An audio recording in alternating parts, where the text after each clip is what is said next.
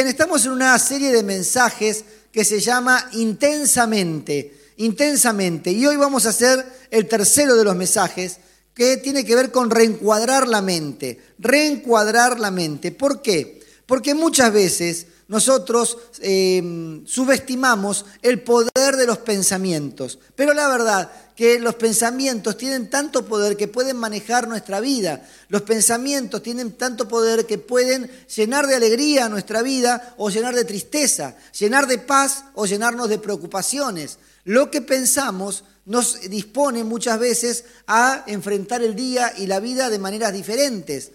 Entonces es necesario saber que nuestra mente tiene que estar con pensamientos que nos conduzcan a Dios y conducidos a Dios podamos ser conducidos a la esperanza, alegría y la paz que vienen de parte de Dios.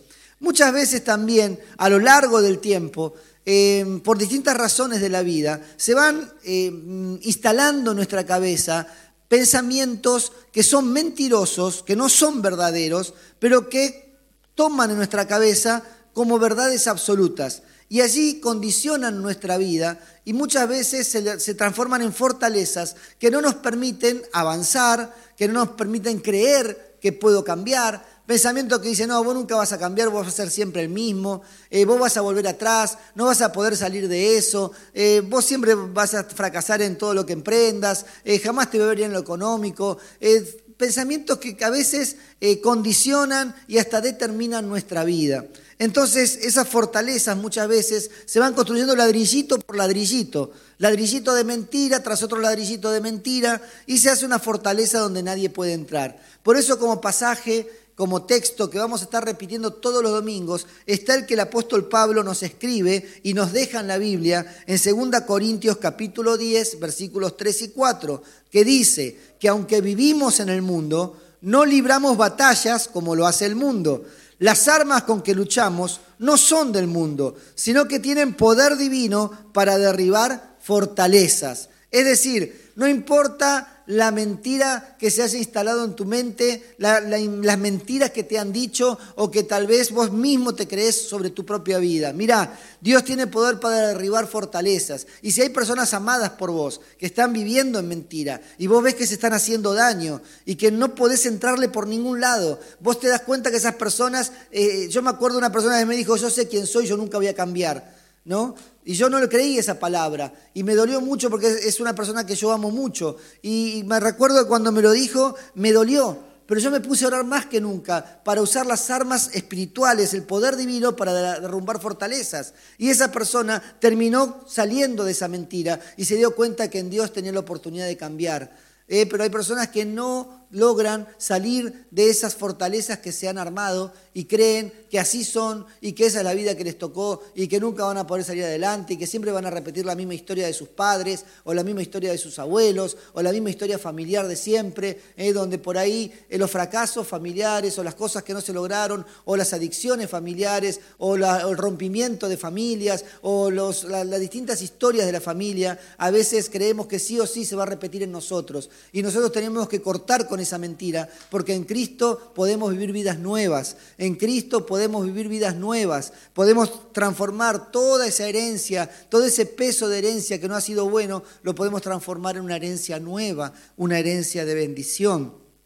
Por eso tenemos que destruir, como dice la palabra de Dios, continuando este texto, argumentos y toda altivez que se levanta contra el conocimiento de Dios. Y llevamos cautivo todo pensamiento para que se someta a Cristo. ¿Sabes qué significa esto? Mirá, en tu mente van a abrir muchos pensamientos, pero vos lo que tenés que hacer, antes de que esos pensamientos sean tomados como verdad para tu vida y que determinen tus decisiones, es importante todo pensamiento llevarlo cautivo a Cristo. Señor, este pensamiento yo lo someto a tu verdad. No es mi pensamiento la verdad. Este pensamiento va a pasar por el tamiz de tu verdad. Si tu palabra me confirma que el pensamiento que tengo es verdadero, ese pensamiento estará en mi vida. Pero si tu palabra me dice que ese pensamiento no es verdadero, lo voy a echar de mi vida. ¿eh? Eh, hay que decir, pensamiento te he hecho, te he hecho, ¿viste? la verdad que hay que pensamientos hay que echarlos de la vida. Sí, hay que empujarlos, hay que echarlos. Pero lo que sí debemos echar son los pensamientos de mentira. Hay que echarlos de nuestra cabeza, porque lo único que hacen es dañarnos en el propósito que Dios tiene para nosotros. No podemos ser prisioneros de las mentiras, sino que las mentiras deben sujetarse a la luz de la palabra de Dios. Y entonces sometemos todos nuestros pensamientos a Cristo. ¿Por qué? Porque los pensamientos van construyendo caminos neuronales en nuestro cerebro, caminitos. Los constantes pensamientos van generando caminos por el cual yo voy recorriendo. Me encanta, no sé quiénes conocen la Plaza San Martín de Retiro. ¿Eh? ¿Les gusta la plaza? A mí me encanta la Plaza San Martín, es una plaza hermosa. Allí en Retiro la Plaza San Martín, que tiene toda la parte de arriba y abajo, mirando hacia lo que era la Torre de los Ingleses, eh, ahora creo que se llama Torre Fuerza Aérea Argentina, ¿no? Vos ves el césped verde, ¿no? Y está todo cercadito y un cartel que dice no pise el césped. Sin embargo, si vos mirás desde arriba, vas a ver que hay un surco sin pasto que es por donde la gente pasa. Y vos estás ahí y tenés las escaleras a la derecha y tenés las escaleras a la izquierda para bajar. Pero la tentación es tan grande que vos mirás ese surco que atraviesa el césped y sentís como una voz que te dice, baja por mí, baja por mí, este es el camino, este es el camino, baja por acá. Y vos no sabés por qué tu pie se empieza a levantar solito, atraviesa el cerquito y vas bajando por ese caminito en medio del pasto. Las vías neuronales son así van marcando surcos y caminos por los que nosotros vamos caminando. Y así atravesamos. Claro, si ese surco, ese camino estuviera marcado por pensamientos de esperanza, por pensamientos de fe, por pensamientos eh, positivos, qué lindo caminar por ahí. Pero ¿sabes una cosa? Muchas veces esos surcos en nuestra cabeza están marcados por pensamientos negativos, por pensamientos de temor, por pensamientos de desesperanza, por pensamientos de fracaso, por pensamientos que lo único que hacen es llenarnos de angustias y temores, porque somos rapiditos para pensar mal, ¿o no? Somos rapiditos para pensar mal. Enseguida estamos esperando lo malo, no esperamos lo bueno, no esperamos que nos llamen en medio de la noche, suena el teléfono y que nos digan, hola, usted, no sé, eh, estoy acá orando por vos. No, suena el teléfono en un horario medio raro y nos alteramos. Pensamos que enseguida viene una mala noticia. Bueno, eso pasa, ¿no? Cuando tus hijos se van de tu casa, ¿no? No te llaman nunca. El día que te llaman, vos decís, uy, ¿qué pasó? uy, ¿qué pasó? ¿No? Estamos siempre pensando en que algo malo va a pasar. Y la mayoría de las cosas malas que pensamos que van a pasar nunca suceden. La mayoría de las cosas malas que pensamos que van a suceder nunca terminan ocurriendo. Y vivimos presos y angustiados por esos pensamientos que van construyendo nosotros caminitos por los cuales transitamos muchas veces en el día, muchas veces en la semana, y nos quitan la alegría, nos conducen por un camino de infelicidad. ¿Por qué encuadrar? ¿Por qué reencuadrar la manera de ver las cosas? Porque nosotros vemos la vida con filtros, nosotros vemos la vida con anteojos de algún color, es como que cada uno de nosotros miramos la vida a partir de nuestras experiencias pasadas, a partir de nuestras enseñanzas que hemos recibido en casa, a partir de cómo hemos visto a papá y a mamá ver la vida. Y entonces tenemos que reencuadrarnos. Reencuadrarnos es, miren, yo hace mucho que no voy al cine, desde, desde que comenzó la pandemia no volví al cine. Qué lindo. Yo el último que fui a ver antes de la pandemia fue Avengers, lo último, ¿no? Qué lindo ahí cuando, eh, bueno, no les voy a contar, ¿no? Porque si alguno no lo vio, ¿no? Pero qué bueno cuando Thanos hace todo eso, entonces vos estás con los anteojos 3D, ¿no? Y las piedras vienen y vos esquivás porque parece que te vienen a vos, ¿viste? Ahora, esos anteojos 3D, antes de que empiece la película, si te los pones, ¿sabés qué ves? Todo distorsionado. No lees las letras, no lees nada. ¿Por qué? Porque estás viendo la imagen distorsionada de algo que te sacás esos lentes, la vas a leer bien. Cuando yo era joven, como algunos de los que acá están habrán conocido lo que para nosotros fue el, gran este, parque de la costa para nosotros. Era, se llamaba Ital Park. Pero lo que sí era muy divertido en el Ital Park era ir al salón de los espejos distorsionados. Ahí donde vos te mirabas y de pronto te veías flaquito y alto, gordo y peticito, ¿sí? Te veías infinitas veces en el espejo hasta la eternidad y decías, uy, cuántos yo que hay en este universo. Pero más allá de lo divertido del Salón de los Espejos, muchas personas se ven en la vida de esa manera distorsionada. No se ven como son. Miren, hay muchas personas que se miran al espejo y no ven la verdad. Están viendo una imagen distorsionada de sí mismas, de sí mismos. Ven a alguien horrible en el espejo.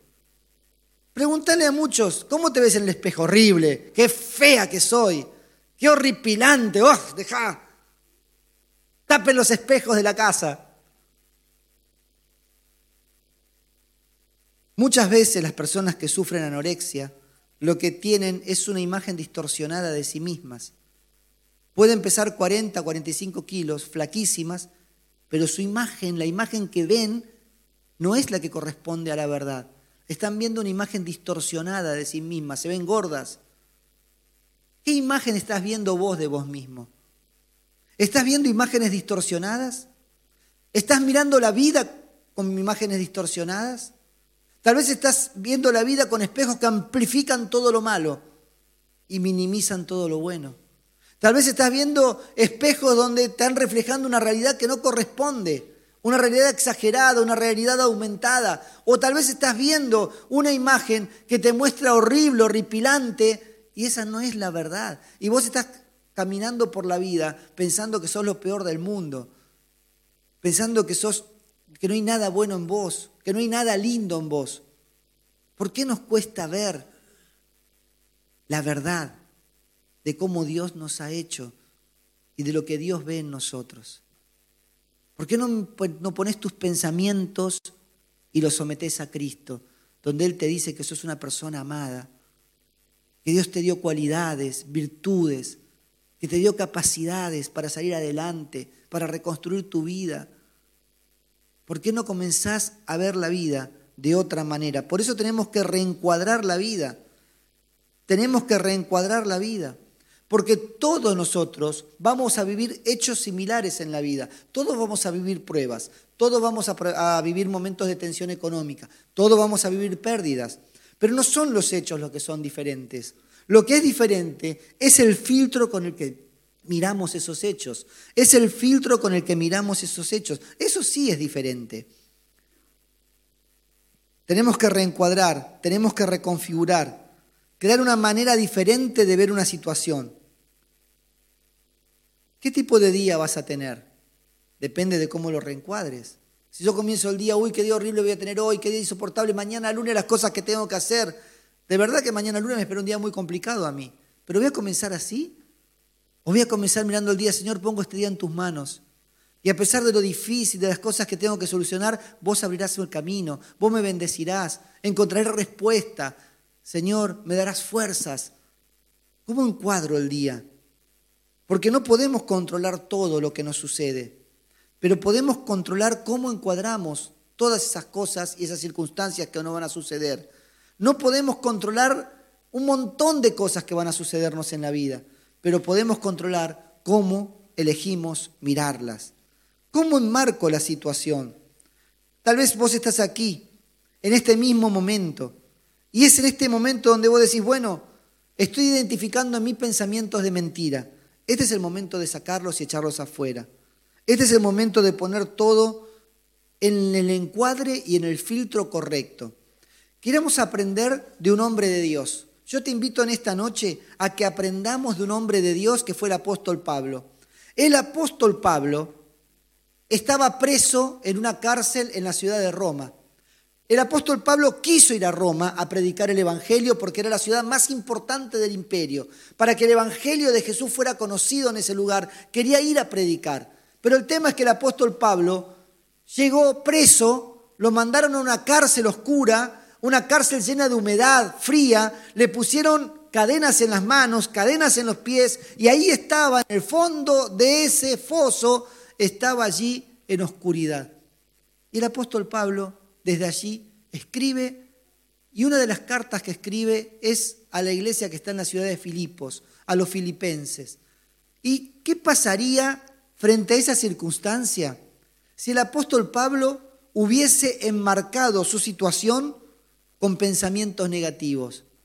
¿Qué hubiese sido el resultado de esa carta si él hubiese tenido pensamientos negativos sobre la circunstancia que estaba viviendo? Tal vez Pablo hubiese escrito algo así como les voy a leer en la versión negativa, versión internacional. Ahora quiero que sepan, hermanos, que lo que me ha sucedido realmente apesta.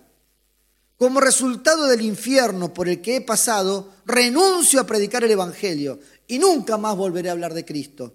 Oren por mí. Estoy en una prueba tremenda. La comida es horrible. Esto está lleno de ratas. Los guardias no se bañan. Ejecutan a todos y odian la vida. Así podría haber escrito Pablo su situación. Pero miren en cambio, como frente a una situación como la que estaba viviendo, Pablo escribe otra cosa porque mira las circunstancias con otro filtro mira lo que le está pasando con otro encuadre. Él dice, hermanos, quiero que sepan que en realidad lo que me ha pasado ha contribuido al avance del Evangelio. Es más, se ha hecho evidente a toda la guardia del palacio y a todos los demás que estoy encadenado por causa de Cristo. Gracias a mis cadenas Ahora más que nunca, la mayoría de los hermanos confiados en el Señor se han atrevido a anunciar sin temor la palabra de Dios.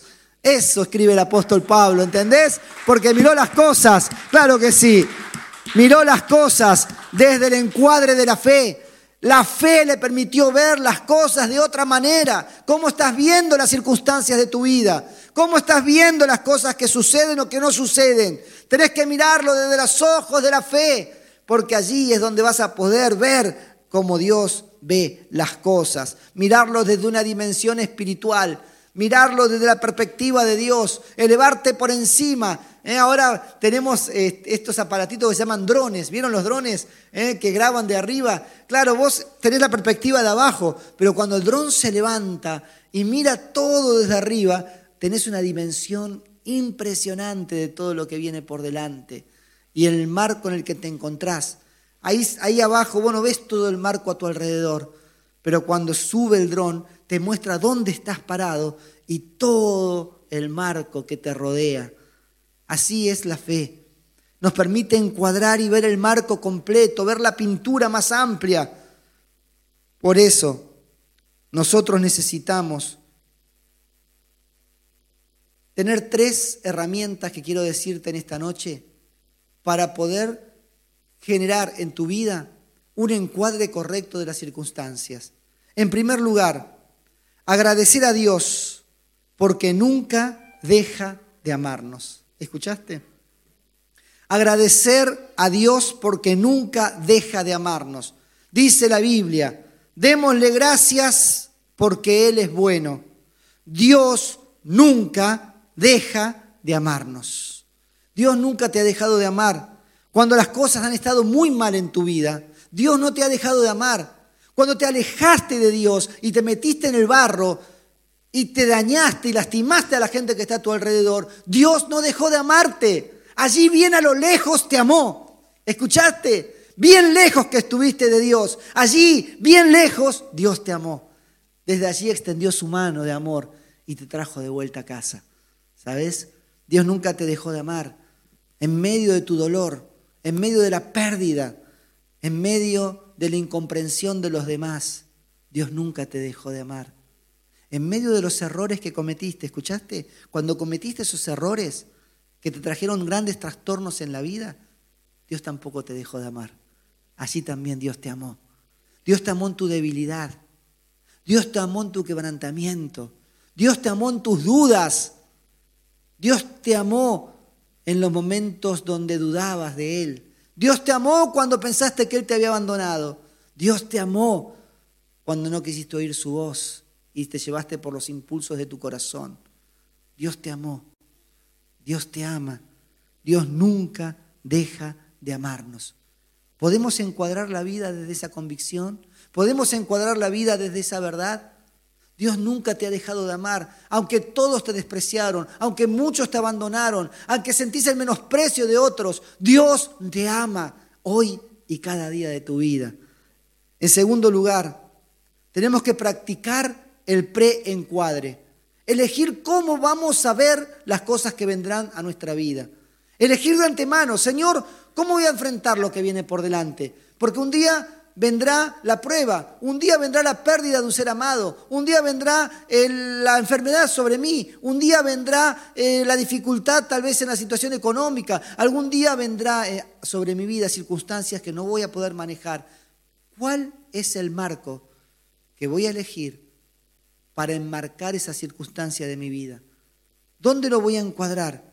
Elegir el marco antes de las cosas, antes de que las cosas vengan. Dice el salmista, enséñanos a pensar cómo vivir, para que nuestra mente se llene de sabiduría. Enséñame, enséñame. ¿Sabes una cosa? Muchas veces nosotros necesitamos tener sabiduría de Dios para comprender, para interpretar la vida y aplicar la palabra de Dios a los hechos que suceden y que vienen a nosotros. Es importante por eso saber cuál es el marco. Señor, si he pasado ese dolor en la vida, voy a seguir quejándome. ¿Por qué me pasó a mí eso? ¿O voy a elegir esa circunstancia para hacer de bendición a otro? Lo que me causó dolor en el pasado, ¿podré usarlo para bendecir a otro? El dolor que tuve la pérdida que tuve, la enfermedad que tuve, ¿podría usarla para bendecir a otro? Que tal vez tenga que pasar lo mismo que yo, voy yo he pasado. ¿Podré yo fortalecer? ¿Podré yo acompañar? ¿Podré entender mejor a esa persona? ¿Podré ser un instrumento de sanidad para esa persona? En tercer lugar, necesito buscar la, bondad de Dios. ¿Qué es lo que busco en la vida? Porque vos elegís que mirar, ¿sabes? Hay gente que busca, viste, siempre la faltante del otro. Tienen una manera de buscar el error del otro, la falla del otro. Si vos buscas el error en el otro, lo vas a encontrar. Porque todos tenemos errores, todos tenemos falencias, todos fallamos en algo. Entonces, si vos buscas, vas a encontrar. Pero ¿qué estás buscando de tu vida? ¿Estás buscando el error del otro? ¿Estás buscando la falla del otro? ¿Estás esperando ver el otro en qué falla para poder criticarlo? ¿Qué estamos buscando? La palabra de Dios nos invita a buscar la bondad de Dios. La palabra de Dios nos invita a buscar la bondad de Dios, que nos permita interpretar las circunstancias de nuestra vida a partir del amor que Dios nos tiene y de la bondad que Dios tiene para con nosotros. Hay personas en la Biblia que pasaron situaciones muy difíciles. Mirá, tal vez vos pasaste o estás pasando momentos difíciles en la vida. Te quiero contar la historia de un joven que también la pasó muy mal. Su nombre fue José. Un día, como hermano menor, se encontró en un pozo tirado, en un pozo tirado por sus propios hermanos.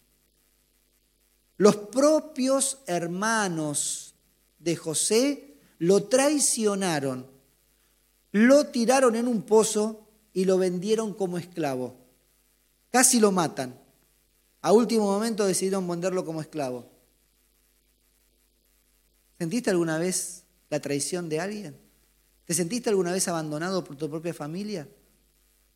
Este joven José fue traicionado por su propia familia fue abandonado por su familia y terminó como esclavo en Egipto. Pero ¿sabes qué? Este joven cuando llega a Egipto se comienza a trabajar arduamente como siervo, como esclavo de un oficial. Y no se le terminan allí los problemas. La esposa del oficial lo acusa injustamente de que este joven quiso abusar de ella. Lo metieron preso por una denuncia falsa. ¿Qué podría decir este joven? ¿Qué podría sentir en su corazón de dolor? Cuando aún en la cárcel allí prepuesto ayuda a personas que le prometen, yo te voy a ayudar cuando esté con el rey, con el faraón. ¿Viste esas personas que te prometen ayudarte y cuando llegan al poder se olvidaron de vos? No te atienden el teléfono, no te llamaron nunca más. Eso que, pasó, que pasa hoy le pasó a José. Le dijeron, nosotros te vamos a ayudar. Y cuando llegaron al faraón no lo ayudaron. Sobre todo uno de ellos, que fue el que fue favorecido.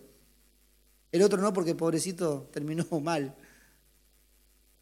En cambio, José esperó en Dios, confió en Dios y Dios lo levantó. Dios lo levantó de ese pozo, Dios le levantó de esa esclavitud, Dios lo puso por encima de muchos. ¿Y sabes qué? Llegó el día en donde los hermanos que lo traicionaron, lo vendieron como esclavo, fueron a Egipto y lo encontraron. ¿Qué hizo José? ¿Con qué marco miró todo lo que le había pasado?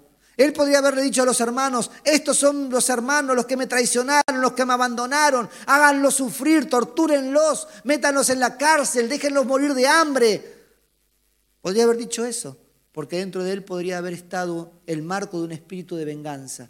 Él podría haber elegido mirar a sus hermanos con un espíritu de venganza. El día que pueda me voy a vengar de los que me hicieron mal. ¿Sabés que hay gente que mira la vida así, esperando poder vengarse del que lo hicieron mal? Eso te está dañando. Tenés que salir de ese espíritu de venganza, de enmarcar tu vida en la espera de la venganza de los que te hicieron mal. No, José no actuó con un espíritu de venganza. No vio a sus hermanos en un espíritu de venganza. Miren lo que dice José cuando se encontró con sus hermanos. Dice, yo soy José, el hermano de ustedes, a quien vendieron a Egipto. Pero ahora, por favor, no se, no se aflijan más, ni se reprochen el haberme vendido, pues en realidad fue Dios quien me mandó delante de ustedes para salvar vidas. A pesar de todo lo que le pasó, José ve la bondad de Dios sobre su vida y ve que Dios lo guió hasta ahí y lo que fue en un principio mal terminó siendo bien. Porque cuando nosotros estamos en los caminos de Dios y buscamos a Dios y enmarcamos nuestra vida de Dios, no importa cuánto te quieran maldecir, toda maldición que otros te quieran dar se transformará en bendición de Dios. ¿Escuchaste? No importa cómo te maldigan, no importa quiénes te maldigan, no importa el daño que te hagan, Dios transformará todo eso para bendición de tu vida. ¿Lo crees? Ese es el marco en el que tenemos que vivir. Porque entonces saldremos de un espíritu de venganza. Saldremos de un espíritu de venganza. En el Nuevo Testamento, el apóstol Pablo escribe allí a la iglesia en Roma, a una iglesia que está allí creciendo, que se está afianzando, y en Romanos capítulo 12, versículo 2, dice, no se amolden al mundo actual si no sean transformados mediante la renovación de su mente. Así podrán comprobar cuál es la voluntad de Dios, buena, agradable y perfecta. Así que lo que la palabra de Dios nos dice acá, escuchen bien, no dejen que el mundo los amolde en su forma de pensar. El mundo cuando alguien le hace mal piensa en vengarse. ¿eh? Cuando alguien te falló, moriste para mí. No existís más, te dicen, ¿no? Crucifican al que te falló. Dice, no se amolden esa forma de pensar. No tomen ese molde, sino que sean transformados mediante la renovación de su mente. Señor, renueva mi mente, renueva mi manera de pensar. Vos entendés que tu mente necesita ser renovada, que tenés que tener renovados los pensamientos llevando todo sujeto a Cristo. No son tus pensamientos la verdad. La verdad son los pensamientos que Dios tiene sobre tu vida. No son lo que vos creés sobre vos mismo la verdad. La verdad es la que Dios te revela de quién sos. Por eso necesitamos renovar nuestros pensamientos. Él te dice que sos perdonado. ¿Escuchaste? No importa que tus pensamientos te traigan pecados del pasado y te sientas lleno de culpa. Hay personas que están sufriendo por pecados del pasado y aunque Dios ya les perdonó, siguen teniendo y arrojando pensamientos de culpa sobre su vida. No permitas que esa culpa levante fortalezas de mentira. El Señor te ha perdonado. El Señor te ha perdonado. No tengas más esa angustia, esa tristeza por la culpa del pasado. Porque el Señor te dice que Él te perdona, te limpia. Él dice que si confesas tu pecado, eres fiel y justo para perdonar tu pecado y limpiarte de toda maldad. No dejes que vengan a vos pensamientos de mentira que te dicen que vos no servís para nada. ¿Escuchaste? Esos son pensamientos de mentira. Dios te dice que sos tan valioso para Él que dio a su Hijo para que muera por vos, para darte vida nueva, vida plena, vida eterna. De tal manera te amó Dios que dio a su Hijo único para que entregara su vida por vos y para que creyendo en Él tengas vida eterna. ¿Sabes? Tal vez hay pensamientos de mentira en vos que te dicen que no sos amada por nadie, que no sos amado por nadie. Pensamientos de mentira. Dios dice, con amor profundo, con amor eterno te he amado. Con amor eterno te he amado. ¿Escuchaste? Dios te dice que tenés una familia espiritual que también te va a amar. Miren cómo se aman unos a otros. Mira cuál grande amor te ha dado el Padre para que seas llamado hijo e hija de Dios. Esas son las verdades sobre tu vida. Tal vez estás mirando en este momento en tu mente pensamientos, detecta esos pensamientos que te llenan de mentira y te, te, conducen por un camino de infelicidad. Pensamientos que te dicen que no puedes creer en nadie. Tal vez te fallaron muchas veces y vos te instalaste en tu cabeza que ya no podés confiar en nadie. Este es el momento de llevar tu pensamiento cautivo a Cristo, ¿escuchaste? No podés dejar que ese pensamiento gobierne tu vida. Porque ese pensamiento te lleva a una vida de infelicidad, te roba el gozo, la alegría. El Señor te invita a salir de esos pensamientos que se instalaron como fortalezas en tu vida, a destruir todo eso por el poder de Dios por el poder de su palabra iluminando nuestros pensamientos. Necesitamos ser renovados. Renueva nuestros pensamientos, Señor. Renueva en tu gracia mi forma de pensar. Señor, perdona mis pecados. Renueva mi mente para que pueda seguirte con libertad y pueda recuperar la alegría. Como decía el rey David en un salmo, Señor, devuélveme el gozo de tu salvación. Necesitas recuperar el gozo de la salvación que Dios ha hecho en vos.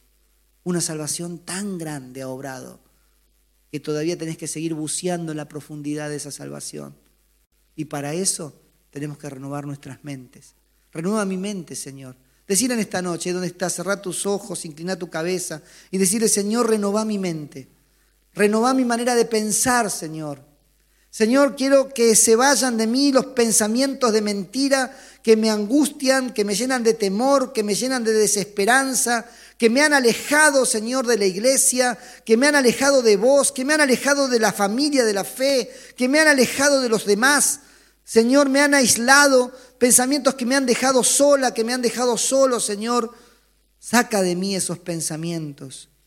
Señor, saca de mí de los pensamientos que me dicen que yo no sirvo para nada. Saca de mí pensamientos de culpa que me dicen, Señor, que, que, he sido una mala persona. Señor, saca esos pensamientos que me dicen que he sido mal padre o mala madre. Señor, saca esos pensamientos eh, de culpa que me dicen que no, no atendí bien a mi papá, a mi mamá cuando lo necesitaron. Señor, y todas esas culpas siguen llenando de tristeza mi corazón. Señor, saca en este momento todo pensamiento de ese tipo, de este lugar, de los que están escuchando esta palabra. Saca esos pensamientos de mentira, Señor, y permite tener pensamientos de verdad, pensamientos de perdón, saber que vos ya perdonaste todo pecado. No permitas que vuelvan los pecados del pasado a generar angustias, a generar culpa, porque ya todo ha sido perdonado. Renueva la mente, Señor, para que cada chica, cada chico pueda verse realmente como lo has hecho. Quita, Señor, de las de muchas chicas que se ven y se ven horribles, se ven feas, se ven, Señor, que realmente no tienen nada agradable, que se detestan de su imagen. Señor, sacales esa mentira, mostrarles la belleza, mostrarles, Señor, que hay personas que la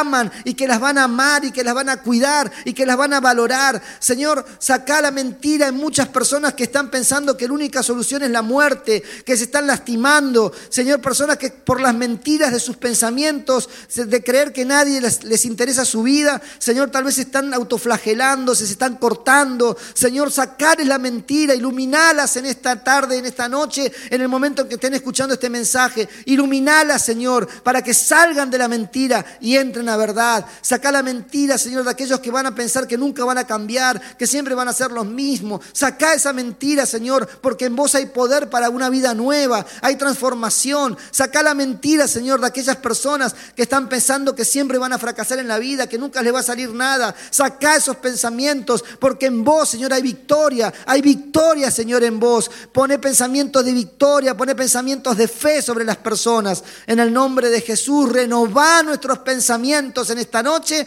por el poder de tu Espíritu Espíritu que fue dado a nosotros para renovarnos y darnos una vida nueva, una esperanza nueva, para vivir el gozo de tu salvación. Señor, devuélvenos el gozo de tu salvación, renovando nuestra manera de pensar y así renovando nuestra manera de vivir. En tu nombre, Jesús. Amén, amén. y amén.